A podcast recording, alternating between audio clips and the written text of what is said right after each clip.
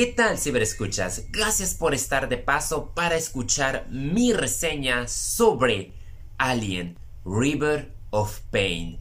Así es, soy un fan de Alien, yo creo que ya muchos lo sabrán, lo he mencionado en Padre Hijo Podcast y también en otros capítulos cuando fui a los estrenos de Prometeo, Alien Covenant. Esta ocasión yo desconocía que a través de la plataforma de Audible, a Fox y el equipo detrás de Alien se puso a trabajar en un radiodrama titulado Alien River of Pain, situada exactamente en lo que pasó en Harley Scope, ah, denominado Acheron, que significa igual río de dolor.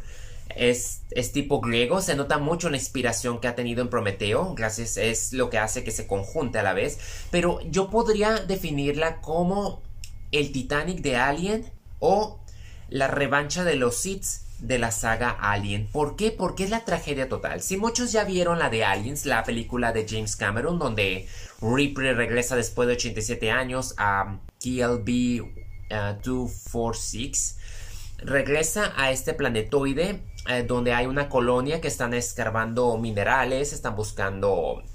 Ya descubrimos que también están buscando otra vida foránea, huesos, lo que sea lo que puedan encontrar, porque la, empresa de Weyland Yutani pues quiere, quiere hacer esa arma biológica que siempre ha querido en todas las películas de Alien, pero aquí sin duda es una sorpresa de, de tener... Tengo que checar un poco mis escritos porque es un poco complicado. Por ejemplo, la novela inicia cuando Ellen Ripley, la, la nave, bueno, nuestro gnomo se destroza, pero ella va en una cápsula, por así decirlo. Es recuperado por Wayland Yutani. Entonces, si tú viste la película de Aliens, todas esas escenas con replay aquí se extienden un poco y a la par nos van contando cómo fue que la base de Harley's Hope poco a poco fue siendo pues invadida por los aliens ante la revelación de Ellen Ripley a decirles exactamente en qué parte de ese planetoide dieron con esa nave. Aquí pues te muestra prácticamente lo duro que costó en construir esa... en colonizar y construir esas... en terraformar para ser exacto, crear esas industrias, crear ese oxígeno respirable, crear las bases, crear los laboratorios, te explican lo duro que fue, te hablan del nacimiento de Newt, porque así es, aquí los Jordan juegan un papel bastante interesante y todo lo que tuviste en las películas, aquí lo escuchas en persona, porque el elenco por sí es maravilloso. Ah, de por sí tengo que destacar que la novela fue escrita por Christopher Golden y Dear Marx. Ah, anteriormente hablé de Alien Out of the Shadows. Aquí es, como que una especie de continuación no tan directa. Pero el autor que en esta ocasión no regresa, pues les das como que su bendición, por así comentarlo. Entonces aquí prácticamente estamos viendo cómo se da la administración.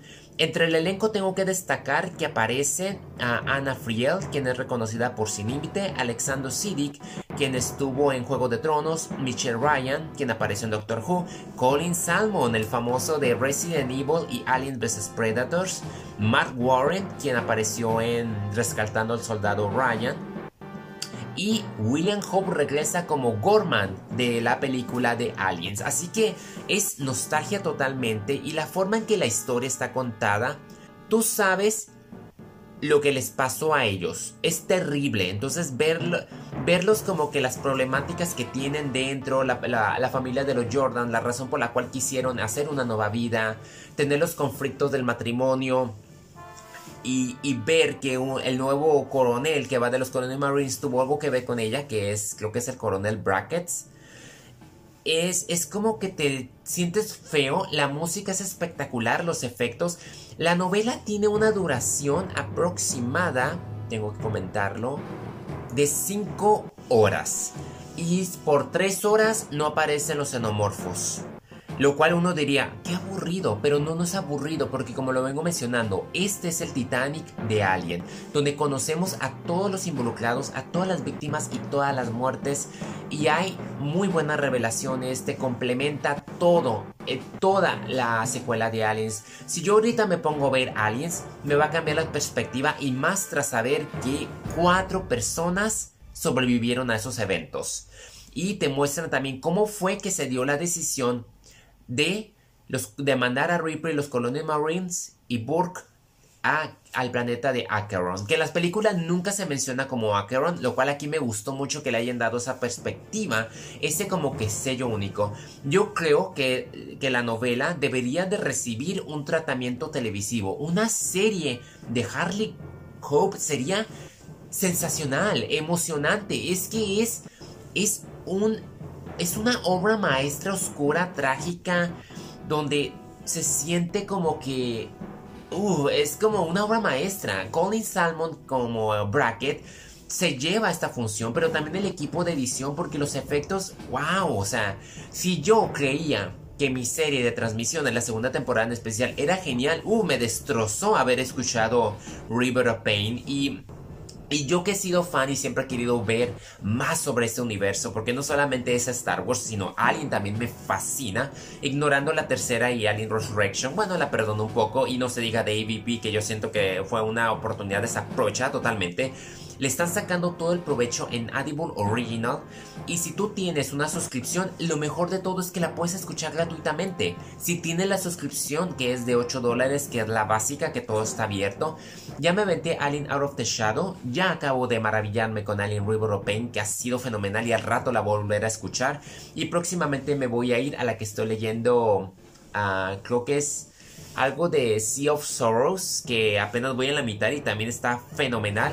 Pero pues ya, no puedo decir nada más que excelente trabajo, de verdad, por Christopher y Dirk, por Fox, por todo el equipo que ha sido muy respetuoso, que también se apoyó en Prometeo, que se fue a detalle y mejoraron todavía más lo que había de Alice, con darnos una perspectiva que nos engancha, nos llega al corazón y nos destroza, porque pese a que tú sabes lo que va a pasar y pese a que tú te enamoras, la forma en que, en que cierra es un gran homenaje a todos esos personajes inexistentes, pero que existen en nuestra memoria y ahora que veamos aliens, simplemente se va a sentir el impacto y todo gracias a maravilloso trabajo en Alien River of Pain.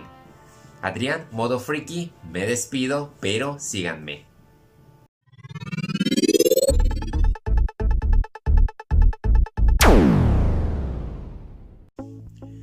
Tal ciberescuchas? Bienvenidos a Modo Freaky. Y voy a tratar de estar tranquilo, de no emocionarme como lo hice en el debut de, del capítulo 10 del Mandalorian. En esta ocasión toca el capítulo 11, La heredera, y nunca hubiese pasado por mi mente que con heredera se referían a nada menos que a Bo-Katan, donde Kerry Sakov, después de haber interpretado a esta Mandaloriana en Clone Wars, en Rebels, llega en vivo y en directo con dos acompañantes más para revelarnos que el Mandalorian el famoso Dayarin es un hijo de la guardia que se refiere a ese grupo de Dead Watch. Entonces, eso es bastante impresionante. Todavía no sé si se refiere a Dead Watch en sí, que tiene mucho sentido por la forma radical en que no se quitan los cascos en comparación con ella que luego luego llega y se lo quita y Mandalorian se ofende.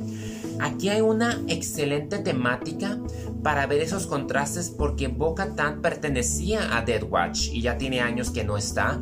Ella es la que tenía la sabre, por lo tanto se revela que Moff Gideon le robó esa Stark Saber para controlar en cierta manera después de la purga que pasó en Mandalore vimos de regreso al imperio. Bueno, pero antes de eso, pues el capítulo sigue en continuación en donde se quedó el anterior, donde la Lady Frog llega, se reúne con su marido, Baby Yoda ya se comporta, ellos dos ah, cuidan al niño mientras The Jarry, perdón, batalla un poco en el nombre, The Jarry, pues se aventura en el mar y conoce pues a este trío de Mandalore y pues juntos van y pues se encuentran con el imperio. Vemos a las tropas, vemos una especie de robo.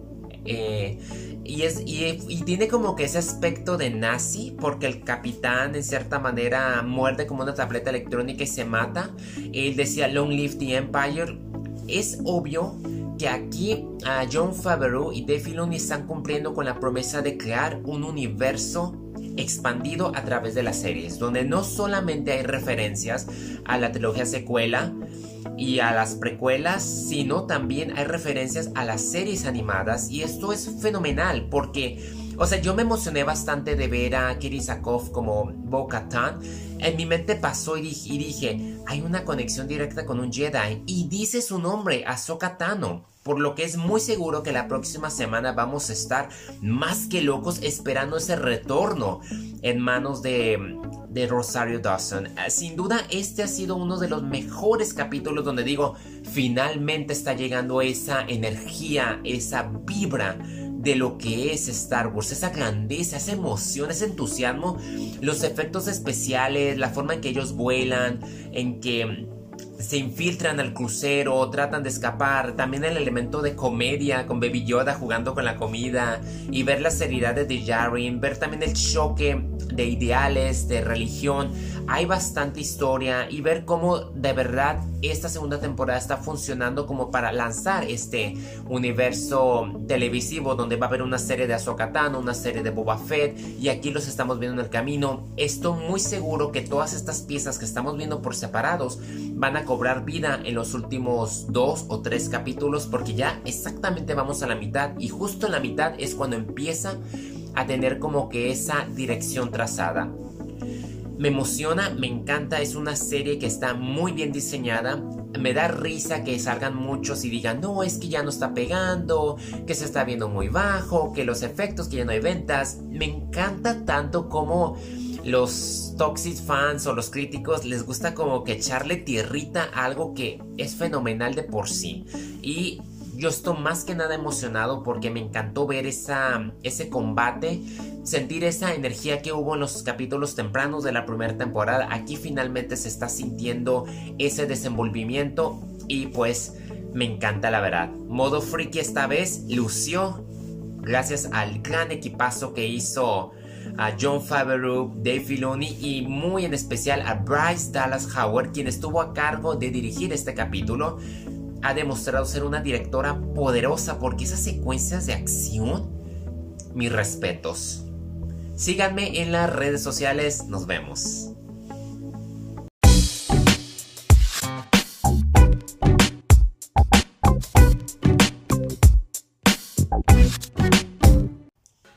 Yo creo que no hay una mejor manera de empezar el modo cinéfilo recordando nada menos que a Chadwick Boseman no solamente fue reconocido por 42 y Pantera Negra, también hizo una gran película basada en otro personaje de la vida real y se trata de nada menos que Marshall. El origen de la justicia, disponible ya en Netflix al lado de Josh Gad y Kate Hudson que hacen un equipazo de primera categoría. Esta película biográfica de Turgot Marshall se trata del primer juez afroamericano de la Corte Suprema de los Estados Unidos y se centra en su trabajo en especial en un caso espectacular. Yo se la recomiendo porque se trata de un abogado que simplemente no lo dejan que avance, no puede ni hablar y se necesita apoyar en otro abogado cuya experiencia de asesinatos y crímenes no está en su currículo y con ayuda de haberlo entrenado, pues se evita este caso para tratar de liberar a alguien que es inocente. Yo se la recomiendo, no se la pueden perder y en especial es una excelente manera de, de seguir recordando a un grandioso actor que se nos adelantó. Cambiando a otro estreno, Sofía Lauren, esa señora, yo no estoy muy familiarizado con su trabajo. Yo creo que mi, ahí mis padres van, saben más de, de ella. Solo sé que la película que estrenó Netflix de La vida ante sí, que trata sobre una sobreviviente del holocausto que cuida a niños, en su casa accede a refugiar a un resentido niño de la calle que le robó y forman un impensable lazo de amistad. Ay, mis respetos. Excelente, excelente película italiana que te roba y te desgarra el corazón porque ves a una señora tan elegante que en sus 80 años regresa a la pantalla con un carácter y te destroza al final por la química que hace con el pequeño Ibrahima Geye. Espero haberlo pronunciado bien, al mostrarnos esos valores y cómo se puede cambiar a las personas y crear un impacto. No se hace como que tanto melodrama con el holocausto en sí, pero se ve en la expresión de la propia ah, Sofía. La verdad es que Ay, es muy, es muy impresionante este drama crudo y emotivo que si no me equivoco la llevó a cabo Eduardo Ponti, que creo que es su hijo.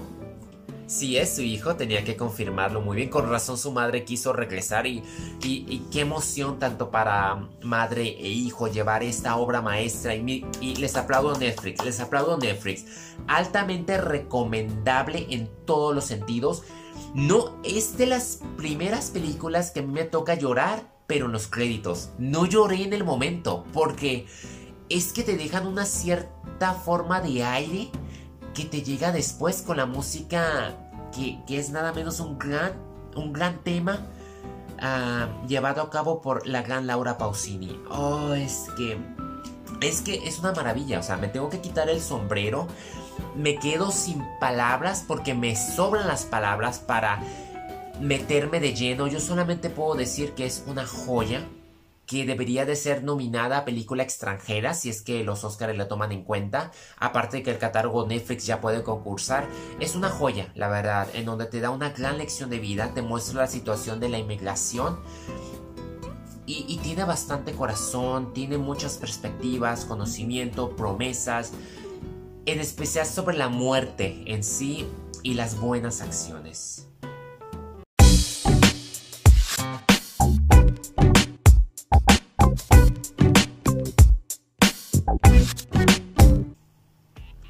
¿Qué tal ciberescuchas? Gracias por acompañarme en este retorno de Daniel Brew, Dakota Fanning y Luke Evans como el Dr. Laszlo Chrysler, Sarah Howard y John Moore en nada menos que la segunda temporada de The Alienist, Angel of Darkness.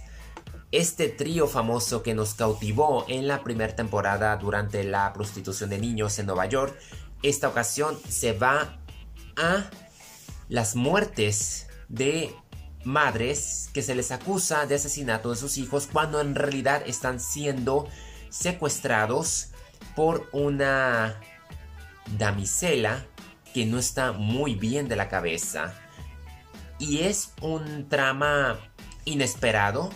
Tiene un giro muy distinto porque ahora el centro de la atención es Sara, teniendo una agencia de detectives y estando soltera. No está con pues con el periodista del New York Times ahora en esta ocasión debido a que ella está en el papel de de la mujer que quiere ser libre, independiente y no quiere ser opacada por un matrimonio y por una familia y tener hijos. Y se entiende, así que está muy bien ese tipo de conflicto amoroso que tienen los dos. Yo sentí un poco mediocre ahora a Daniel Brew como Laszlo porque esperaba como que más de su parte como en la primera temporada. Aquí le ponen un acompañante y, y brinda frutos, pero yo sentí que que realmente ahora él no jugó un papel esencial como te lo prometieron en este primer capítulo cuando le hace la promesa de recuperar a un niño que parece que no lo hizo o quizás yo me perdí en ese proceso. De ser 10 capítulos de 50 minutos ahora se bajaron a 8. Hay mucha cinematografía, dirección de arte, suspenso, pero el foco de atención es nada menos que Dakota Fanning en su papel, que lo hace bien la historia en sí concluye bien, es todo un perfil psicológico donde ella se luce y se pone el punto de vista de las mujeres y cómo se siente y está bien, es un movimiento muy aceptable. El detalle fue que siento que se quedó un poco escasa en sus personajes secundarios. Pero está bien, era la oportunidad de ella y algo me dice que si hay una tercera temporada va a ser la oportunidad de Luke Evans de lucirse. Hay aspectos dolorosos. Yo no creo que sea tan terrible en su núcleo narrativo como muchos la señalaron, que perdió supuestamente la, la flama. Yo siento que simplemente optaron por un tema y no lo aprovecharon al máximo, sino simplemente lo centraron y lo hicieron como que más los pies en la tierra en contraste con la otra y simplemente es, fue, ese, fue este giro quizás que quisieron promover un mensaje para una sociedad igualitaria y empoderar a la mujer y está muy bien, yo creo que a muchas mujeres les va a encantar esta nueva dirección entre Aliens y se presta. Es una serie que realmente nadie esperaba que hubiese segunda temporada y que siguiese conquistando pues nuestra psicología al, referirse que era como la Manhunter pero de la vieja época. Y en parte lo es, le hizo falta un poco más pero no hay problema. Me quito el sombrero porque las actuaciones siguen estando igual de buenas. Es una decente y entretenida serie que te pone a cuestionar en nuestros roles dentro de una sociedad y cómo se puede ayudar y ver que la corrupción simplemente sigue estando igual de fuerte antes y ahora. Adrián Andrade, síganme en mis distintos modos. Hasta la próxima.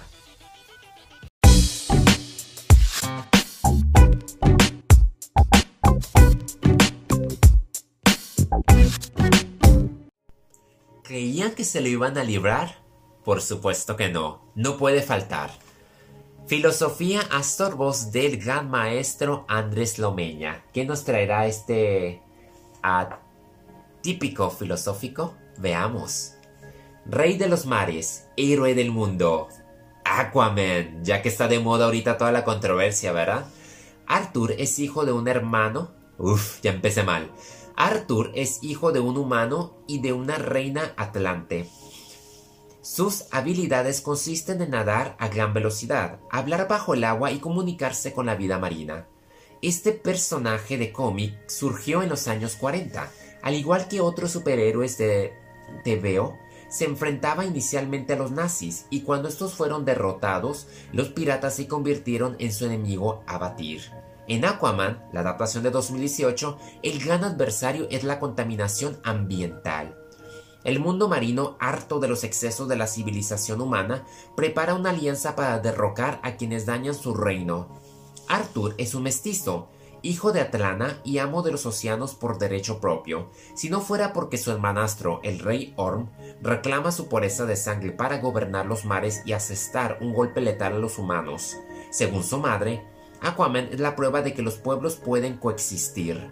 No habría dos mundos, sino uno. No hay mar y tierra sino un único planeta. En términos filosóficos, no hay un dualismo platónico, sino un monismo materialista. ¡Qué mono!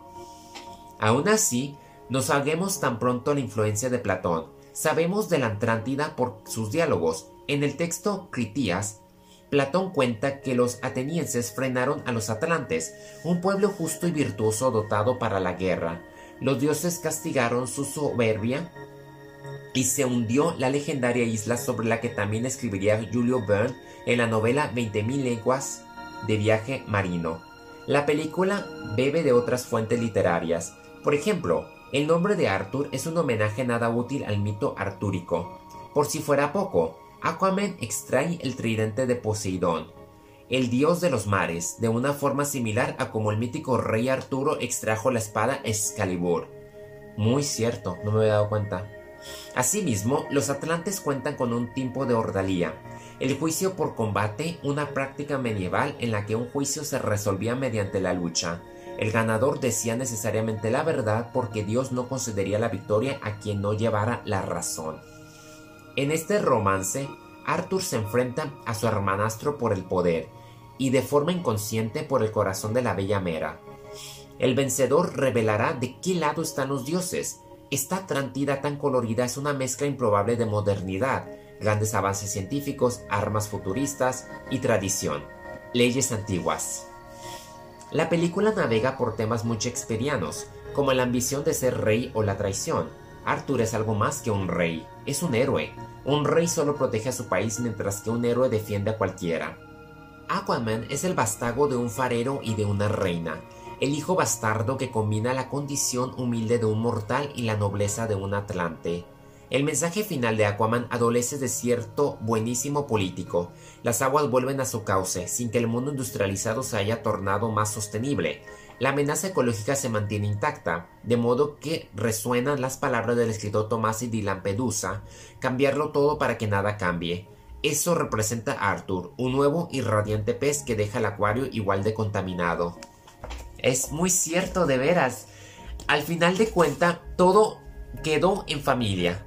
donde Arthur era simplemente el mejor rey para su pueblo, pero en cuanto a cuestiones de ambientalismo o ecología, no hubo ni una mejoría ni se tocó al final el tema. Solamente se nos excusó o se nos justificó las razones humanas y ahí está.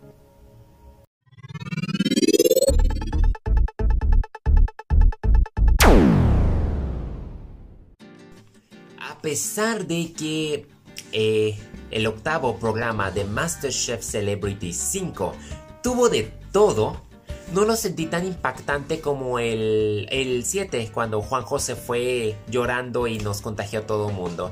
Aquí en esta ocasión quizás porque Lucía Bosé volvió a colgar el delantal de Masterchef, no sin antes homenajear a su hija Bimba.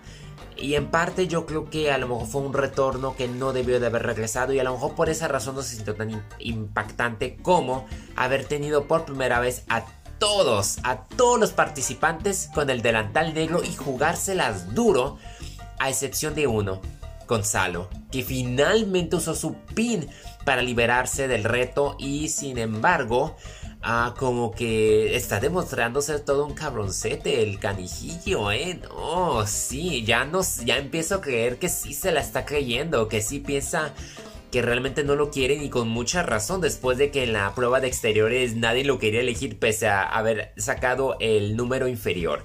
Pero bueno, entonces iniciamos con la sorpresa de que Santiago hizo su retorno solamente para presionar a Flow y vaya que sí lo sacó de sus casillas porque le fue bastante mal, estuvo, uy, estuvo pisando el exterior pero ya ya va al noveno programa y está a punto de, ganarle a Santiago en cierta manera, pero espero y se mejore y ya no me lo distraigan. Es que el jurado de, de Jordi, Pepe son bien... ¡Ay! Les encanta meter cizaña, no hombre, si dijera...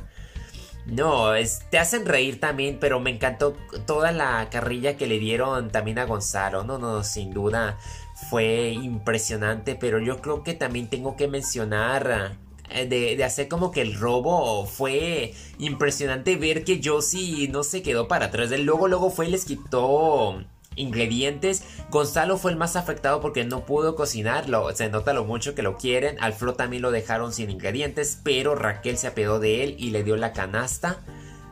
Acá me menciona también que Ainhoa sigue un poco insegura, pero sigue estable. La terremoto sigue sorprendiéndonos porque Pese a tener una pésima capitanía al lado de Nicolás, se lució en, el platillo de la eliminación y logró salvarse también al lado de Nicolás. Ellos dos han demostrado ser una potencia bastante fuerte que pueden llegar al final, mientras que ahora Josie como que se mantuvo de, de realmente sorprendernos como lo hacía en otras ocasiones y suele, suele pasar. Siguen los pleitos todavía entre Celia con, ah, con Lucía. Es pues es en parte de esperarse, ¿no? Son dos divas. entonces me gustó mucho la forma, el inicio de cómo salieron victoriosos. Cómo entre Nicolás y la Terre tuvieron que armarse su equipo, que iban a tener que comprar minutos, bueno, entregar minutos. No más que sí fue muy impresionante que no les haya ido muy bien en el exterior, en la finca de Mario Sandoval, porque realmente todos se fueron a eliminación porque no, no podían cumplir con los tiempos. Se me tuvo que meter eh, Pepe y Jordi a moverlos y ahí es donde a veces digo que mm, en el caso de Nicolás de la Terre no debieron de haber dicho ya nada, aguántense. Si no sale, pues no sale y ya es bien sabido que que la capitanía Masterchef es muy complicada porque pues los chefs exigen de más. Aquí estaban bien enojados los que hicieron el menú. Pero es que si no les dices a los participantes cómo deben de hacer el corte, cómo deben de, de hacer el cocinado, pues simplemente se van a perder, ¿no? O sea, pero entiendo, es el programa 8 los requisitos son demasiado altos que simplemente Lucía pues no cumplió tampoco con las expectativas y menos si ya no si ha perdido el, el, olfato y el gusto pues es muy difícil que les entregue a los jueces un platillo que quieran ver y yo creo que pues sí en cierta manera era lógico que ella lo perdiera y por otra parte pues esto pone en la cuerda floja a Celia que, que no logra simplemente salir adelante. Aquí tuvimos de invitado a Saúl Cravioto, ganador de MasterChef 2, que como siempre es es fenomenal verlo a él moviéndose. Ahora sí ya subió de peso, se ve que está preparando. esto me pone a pensar que quisiera ver como que ya después, después como que un Masterchef Celebrity con todos los que quedaron en la, en la final. O sea, posición 2, 3, 4, que se reúnan todos para que tengan una oportunidad de ahora sí ganar Masterchef. Yo siento que sería muy interesante. De mi parte, pues esto es todo de MasterChef Celebrity. Sígame pendiente para la siguiente semana a ver quién va a ser el siguiente expulsado y quién va a ser la siguiente persona que se queda otra semana más en las cocinas.